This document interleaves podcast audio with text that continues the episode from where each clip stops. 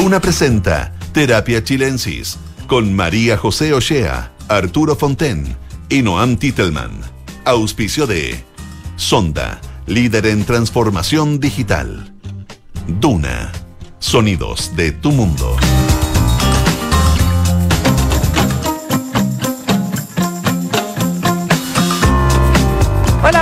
Tal? Muy buenas tardes, bienvenidos y bienvenidas a un nuevo capítulo de día lunes en Terapia Chilensis. Como estábamos con un poco de resabio del fin de semana, cuando se encendieron los micrófonos, Arturo estaba hablando del champán que tomaba Winston Churchill. Así que aquí con Noam Titelman, que está hoy en nuestro estudio, así que bienvenido, Y ese, Noam. y ese era champán de verdad, además, no, no era espumante nomás. sí. Sí, Paul Roger, Paul Roger, sí, eso tiene que ser muy elegante. es muy bueno. Es un consejo que estás dando Arturo que los, los- los líderes de las naciones tienen que tomar ese tipo de champán, como Boric, ¿crees que le haría bien? Claro. No, es que esta era la, a pro- a propósito de esta frase de Churchill, ¿no? En, la- en- en momentos de victoria lo merezco, en momentos de derrota lo necesito. Lo necesito.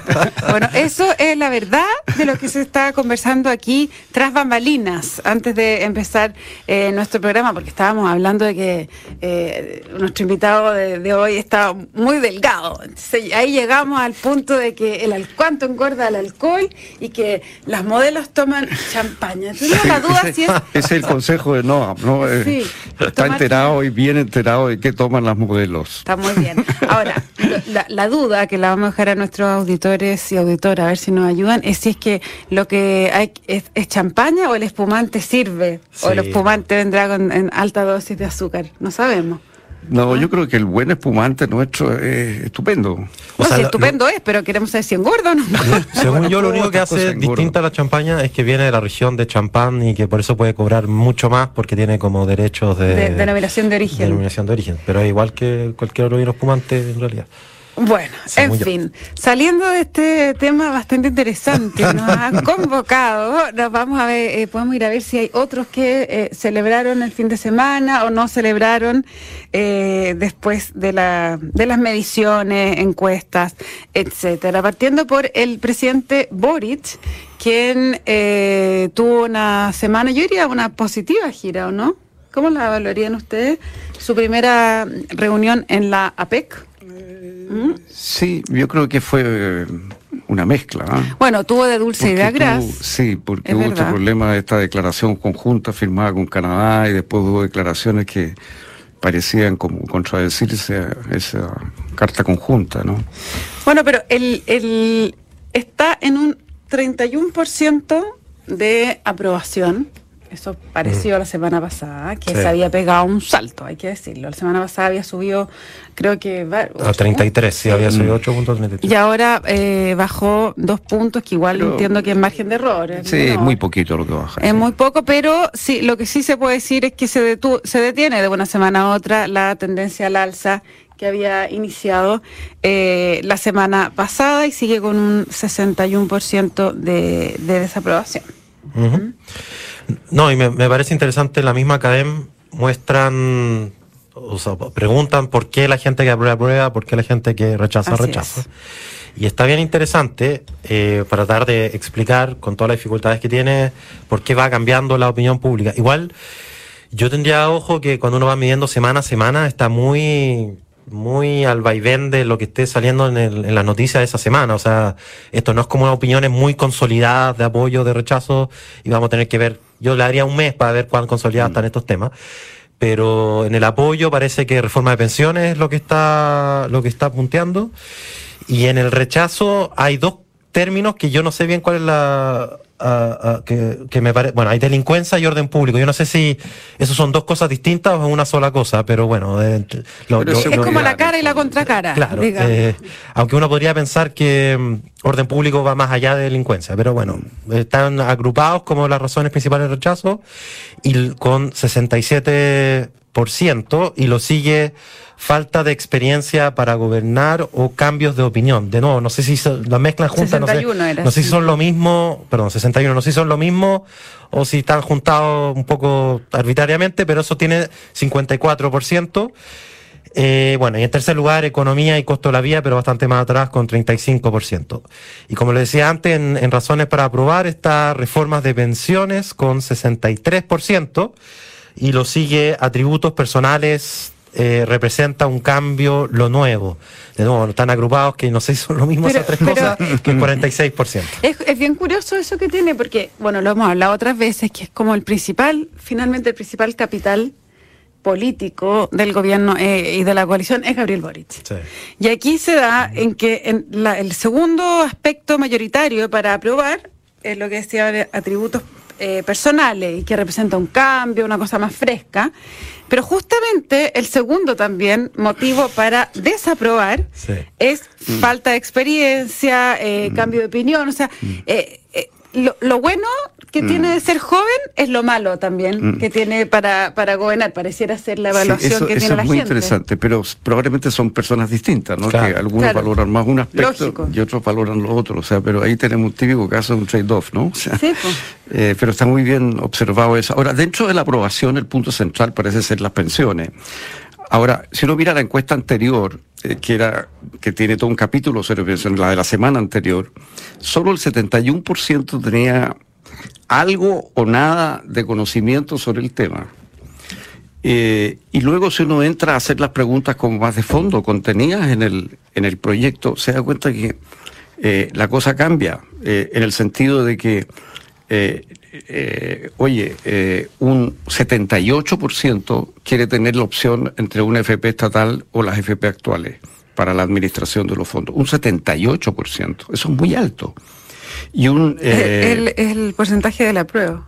eh, en la sí. prueba de entrada. Sí, Que eh, para poner una. Y luego, una oye, un- una gran mayoría prefiere que el total del 6% adicional vaya al, ah, a la cuenta individual.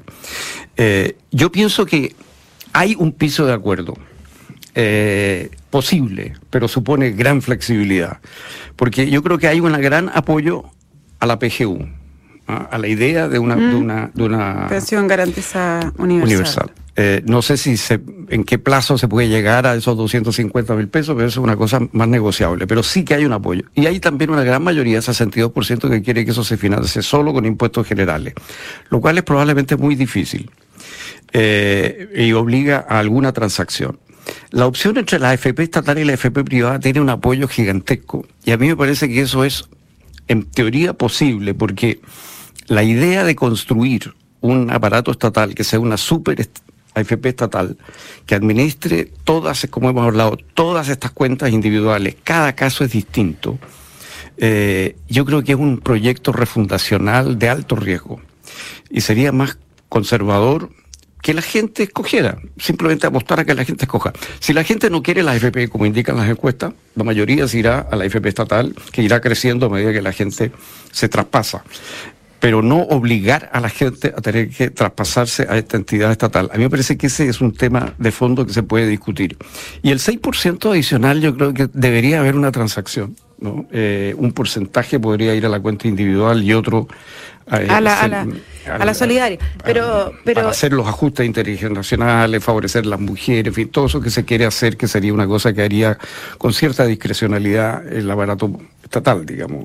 Pero eso es posible, es plausible que ocurra en la discusión legislativa o no? Bueno, hoy día no. Porque era un planteamiento que desde la reforma de Piñera se venía hablando. Sí, pero llevamos ya mucho tiempo sin lograr acuerdo y en parte yo creo que los políticos no se ponen de acuerdo porque ven estas encuestas y porque no quieren estar eh, desaline- tan desalineados con la población. Y si el- una de las razones principales del, del rechazo al texto de la, de la convención fue justamente que no garantizaba suficientemente, en- por lo menos en la percepción general, las cuentas individuales y todo esto, es un tema relevante. Entonces yo no creo muy realista que los políticos se vayan a ir contra números tan sólidos como estos y tan persistentes en el tiempo. Entonces yo creo que lo realista es que cada persona escoja, y me parece lo más democrático. ¿Por qué van a decidir por nosotros los parlamentarios una materia que podemos escoger nosotros? Así como hemos estado escogiendo entre una FP y otra, podemos escoger entre una FP privada actual y una estatal. Lo planteó Joe Ramos el otro día, lo, lo sugirió algo también en una entrevista en la tercera, eh, el exministro Valdés. Valdés ayer. Eh, entonces Ahora- yo no veo que sea algo que deba descartarse del horizonte de la negociación. No, yo, a ver, primero yo tendría mucho cuidado con la encuesta, porque este es un tema bien complejo y enredado y depende mucho de cómo se pregunte las respuestas que uno encuentre.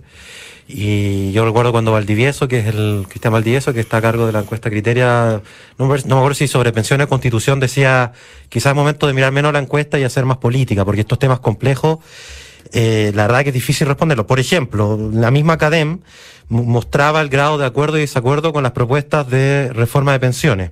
Y lo que muestra es que nunca en la historia de las propuestas, que digamos, volviéndose para atrás, hasta Piñera, pero incluyendo las propuestas de Bachelet y todo, eh, nunca había tenido tanto apoyo como esta propuesta. O sea, la propuesta que incluía seis puntos, creo que eran cinco puntos en la, propuesta de Piñera, cinco puntos enteros a cuentas individuales, tenían menos apoyo que la propuesta actual. Ahora, todo depende de cómo lo pregunte, y probablemente hay miles de factores dando vuelta, tiene que ver con una visión de negativa de la FP y todo. Yo también he visto otras encuestas, creo que la del desarrollo, donde muestra que la gente le preguntan, ¿prefiere la propuesta que los fondos vayan al 6% como propone la propuesta del gobierno de Boric o que vayan a la FP? Y la mayoría dice a la propuesta del gobierno de Boric. Entonces, todo esto depende de cómo se pregunta en la encuesta y además yo estoy seguro que si hubiera alguien del gobierno acá respondería, pero ¿cómo? Si en verdad lo que es, lo que propone esto es que la gente elija quién administra sus ahorros.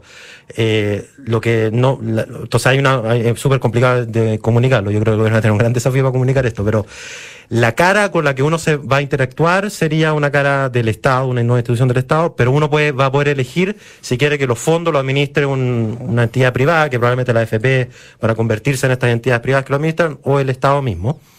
Entonces yo creo que todo esto depende mucho como uno lo pregunte.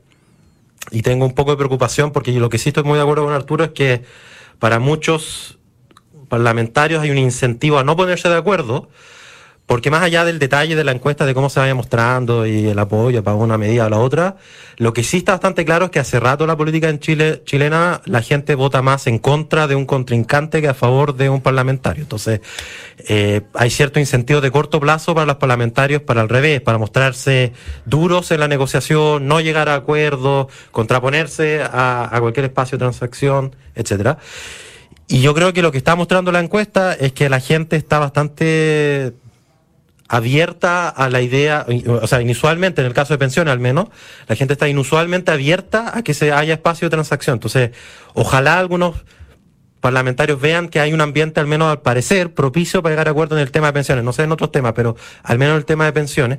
Y yo creo que efectivamente el 6% va a ser el espacio que se va a entrar a negociar en el Congreso. Eh, yo hace poco en una, o sea, a propósito de que todo depende esto de cómo se presente, eh, al, ministro Marcel, creo que en Tolerancia Cero, le preguntaron eh, qué le parecía que el 6%, que, tan, que el 70% fuera a cuentas individuales y el otro a, la solidaridad. Y él dijo, no, todo va a cuentas individuales. Lo que pasa es que ciertas cuentas individuales tienen otro criterio. Entonces, esto es una discusión bien enredada y como, porque una, una propuesta de reforma que tiene 400 páginas el proyecto de ley, eh, entonces mucho de esto va a depender de cuánto la gente confía en el que le presente la, la propuesta.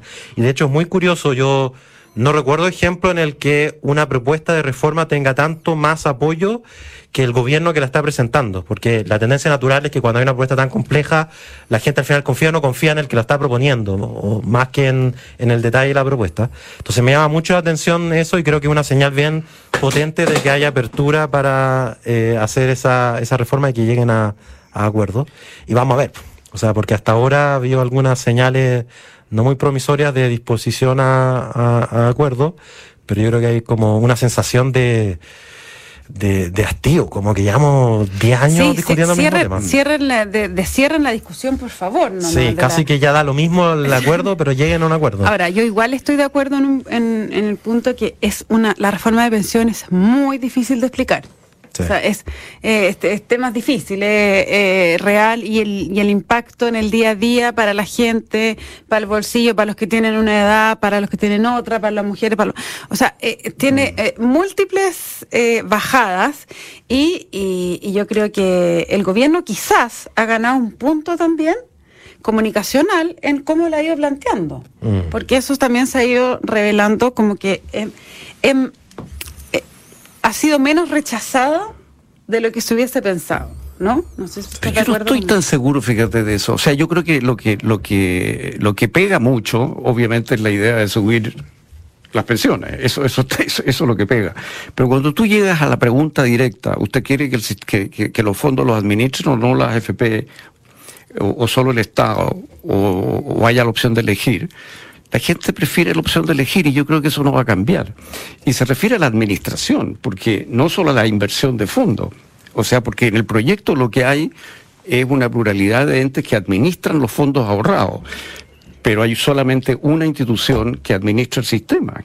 Y esa es, la institución que va a tener contacto con el público. Es súper difícil de medir eso. O sea, la gente...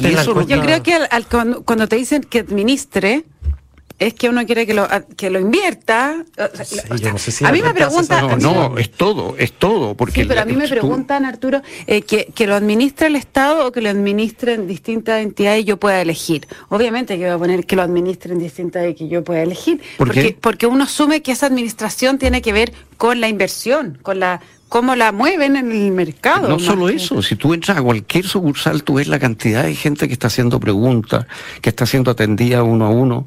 La administración cubre todo, tenemos sucursales en todo Chile, mucho personal.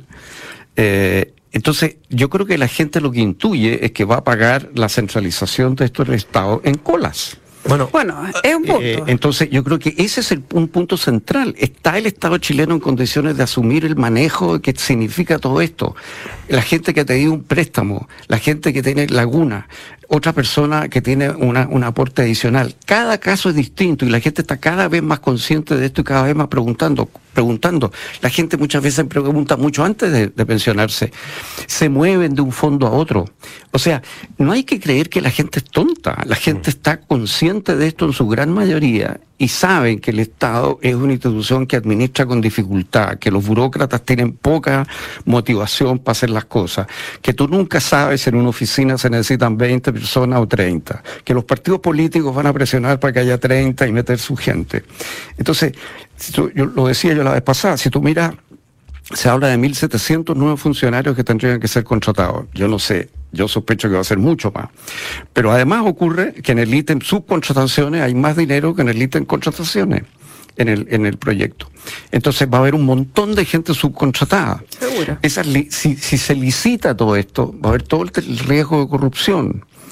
Eh, eh, y de cuestionamiento al sistema. Entonces es realmente que el Estado se echa encima una enorme responsabilidad de algo que ya se está haciendo. se está haciendo tolerablemente bien la parte de administración. Nadie ha criticado esa parte. No, pues que a mí me parece completamente de acuerdo con lo que tú planteas. Lo que te digo es que al frasear una propuesta tan difícil eh, en una encuesta o en una pregunta, no, no es, no sé si la gente tiende a pero las preguntas son simples, son simples. O sea, ¿usted quiere que el sistema lo administre la FP solo, el Estado solo? ¿O usted quiere escoger entre FP o A la administración, o de la a la administración del sistema. Claro, pues, pero, es que se confunde con la administración. Bueno, las dos cosas, las dos cosas. Para las dos cosas la gente quiere eh, que haya libertad de escoger. Eso ha sido así desde hace siempre, Bueno, eso ha sido siempre. en, en, toda la encuesta la gente siempre ha querido que eh, libertad para administrar su plata. Claro. bueno, el, argumento, el argumento de los que defienden la propuesta, no, yo creo que esto es perfectamente discutible, pero el argumento de los que defienden la propuesta es que hay una economía a escala, que se van a ahorrar muchos recursos al hacer esto centralizadamente y además va a facilitar la entrada de competencia por la administración de los fondos en el sentido de, de la inversión de quienes van a poder entrar a, administrar. es que incluso es difícil de, de decirlo. A, controlar dónde se invierte los recursos, más que la cara de los que administran frente al... Pero, pero en todo caso, efectivamente hay, decía Arturo, que una posibilidad es licitar esta, los que estén al frente en la, en la primera línea, digamos, la cara de, que ahí ya serían, podrían ser privados incluso. Ahí también te parecería supuesto, pero ahí vamos a tener la, la, discusión de la corrupción, de cómo se hace eso, porque van a ser... Yo te digo, todas estas licitaciones son justamente lo que produce la corrupción en los países latinoamericanos, ¿no? Lo vemos en las obras públicas, lo vemos en todas las partes donde hay licitaciones, siempre hay una discusión eh, sobre la limpieza del, del proceso y después tú quedas clavado con un actor monopólico que se llevó el negocio, te fijas, y no tienes la posibilidad de la competencia. Entonces yo creo que la gente intuye algo que tiene sensatez. Ahora, es verdad que el sistema actual tiene costos de entrada, es verdad que en teoría es más barato tener un solo operador, eso no lo pongo en duda, y es verdad que podrían bajar las comisiones si es que hay muchos inversores a causa de que bajaron las barreras de entrada. Pero yo pienso, siendo realista, que dado lo que es el Estado chileno, dado lo que es la política chilena y sobre todo dado lo que es hoy, eso vale menos que la posibilidad de escoger y de mantener el sistema operativo. O sea, yo creo que que el Estado se haga cargo de esto es un poco insensato. Eh, porque es un monstruo demasiado grande y supone destruir una, un montón de capacidad instalada de gestión, de personas, de, de o sea, son empresas complejas mm. que simplemente se destruyen de un manotazo a la espera de que el Estado sea capaz de construir algo mejor. ¿Te fijas? Porque el pizarrón no, planteado así suena titánico, porque vamos a andar con, o sea, yo, con Al, menos creo que. yo, perdón, pero así lo veo esto. Al menos debería ser muy gradual el proceso. Yo creo que eso. Me parece que. No me acuerdo ya la, cantidad de años que aparece en el proyecto de ley, pero yo creo que debería ampliarse la gradualidad. Yo creo que está pensado para un plazo bastante más breve del que, siendo realista. Pero no te da a ti más garantía que el Estado, como es el Banco del Estado, compita y tener al frente una entidad privada que hace ese mismo trabajo de llevar todas estas cuentas y de atender a la gente. Eh, Yo creo que en esa discusión, Arturo, déjame decirte, ha salido derrotado. Como, eh, no, no la discusión, porque puede seguirlo planteando, pero ya no fue. ¿Tú crees que ya no fue? No, yo creo que ya no fue, ¿no? Yo no sé, yo veo, yo veo que, yo veo que la cosa está, muy discutida. Eh, yo veo que no hay acuerdo, por tercera vez, hay ánimo de que haya acuerdo, pero todavía no lo hay. Hemos visto lo que ha pasado con el tema constitucional, que parecía que íbamos a tener acuerdo en una semana y mira ah, no, ahora ha pasado. ya está chuteándose, pero... Bueno, pero había una estrategia siempre ahí de chutear la cosa, eso no, no nos engañemos. O sea, eh, se decía, no, si íbamos a firmar acuerdo, acuerdo, pero por debajo las ganas de eh, aplazar y aplazar siempre fueron superiores. Pero bueno, en las pensiones, yo voy a, para cerrar, porque podemos mm. discutir eternamente, vamos a hacer una apuesta aquí en esta mesa, a ver si vamos a tomar champaña por necesidad. No, no, yo no estoy... Por, o, por, felicitación. O por yo no, no, yo no estoy pronosticando que lo que voy a decir, que lo que estoy diciendo es lo más probable. No, no, no, quiero que se me entienda mal. Estoy dando mi opinión de lo que a mi juicio es más sensato para Chile solamente. Ahora, eh, los políticos pueden tomar otra decisión en el Parlamento, por supuesto. No, no, no estoy diciendo que esto es lo más probable o que yo veo que esto está a punto de instalarse. No, no, no. Si, si, si se entendió así, se entendió mal. estoy dando mi opinión personal de lo que a mi juicio es más prudente y sensato. Oye, en, lo, en lo, que sí eh, les fue mal, ah, hablando de, de, los, de las pegas que está llevando a cabo el ministro de Hacienda, fue con la postulación de Nicolás Izaguirre. Sí. Qué, mm, qué desastre, ¿no? A la, a la presidencia del BID, ayer, hoy día, esta mañana se conocieron unas declaraciones de Nicolás Izaguirre, donde él decía, es muy honesto siempre para hablar, dice, bueno, no, como que no sabe qué pasó, que incluso había un artículo de un influyente diario en Washington que le daba la pole position y de repente había entrado Brasil con todo y desarmó el, el panorama. Pero fue un zarpazo a último momento porque yo creo que estaban bastante convencidos de que le podía ir bien en esta apuesta. No sé qué lectura tienen ustedes de si fue una torpeza llevarlo. Yo no, la verdad que hay gente que sabe mucho más que yo sobre la política del BID, pero Estados Unidos tiene 30% del voto, Brasil tiene como 11%. Mm.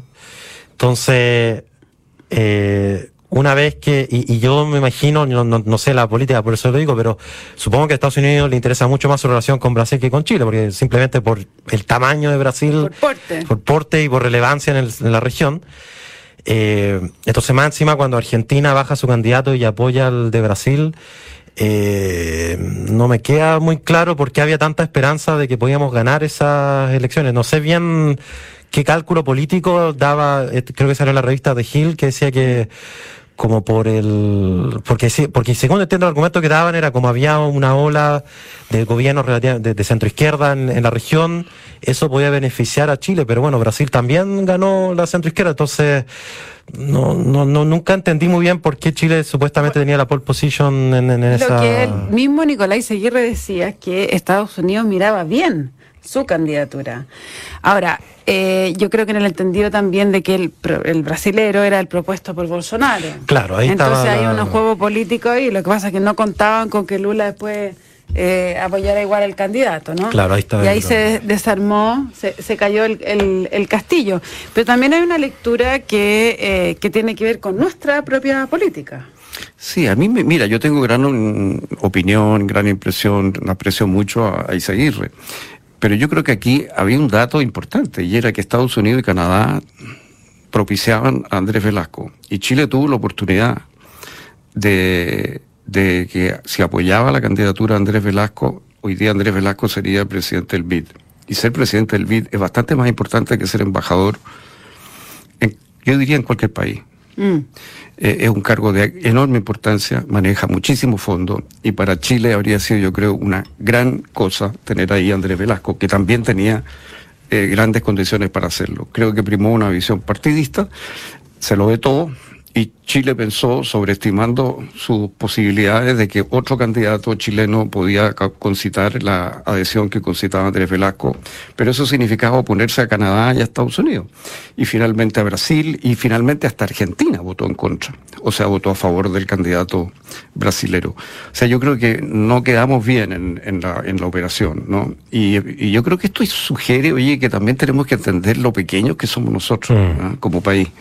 Mm. Nosotros tenemos, claro, podemos nosotros ser interesantes como experimento. Lo, para lo pequeño de puerto o lo pequeño la actitud. ¿Ah? Aquí algo de eso hubo, ¿no? Pocos pero locos. somos, somos, un país muy chiquitito, con una economía muy chiquitita. Eh, eh, entonces tenemos que abrirnos, cuidarnos, en fin, tenemos que ser más humildes. O sea, una oportunidad farreada, dices. Yo diría que desde el punto de vista del Estado de Chile, se farreó la oportunidad de Chile de tener al presidente del BID, lo tendríamos hoy día. Bien, pues se nos acaba el tiempo, aquí nos hacen señas, se nos pasó volando entre, pensiones y demás. Les cuento que la transformación digital de tu negocio nunca estuvo en mejores manos. En Sonda trabajan para que disfrutes tu vida, innovando y desarrollando soluciones tecnológicas que mejoran y agilizan tus operaciones. Conócelos hoy, Sonda Make It Easy. No se vayan de Radio Duna porque a continuación información privilegiada al cierre y luego sintonía crónica Epitafios junto a Bárbara Espejo y Rodrigo Santa María. Arturo Fonten, muchísimas gracias por esta conversación y no Titelman también, por supuesto, por haber venido a nuestro estudio, porque además no, por, distintos motivos, vacaciones, etcétera, no nos habíamos topado hace un buen rato. Así que un gusto tenerte de vuelta. Muy buenas noches. Muy buenas noches a todas y todos y nos encontramos mañana con más terapia chilensis. Que estén bien. Muy buenas noches.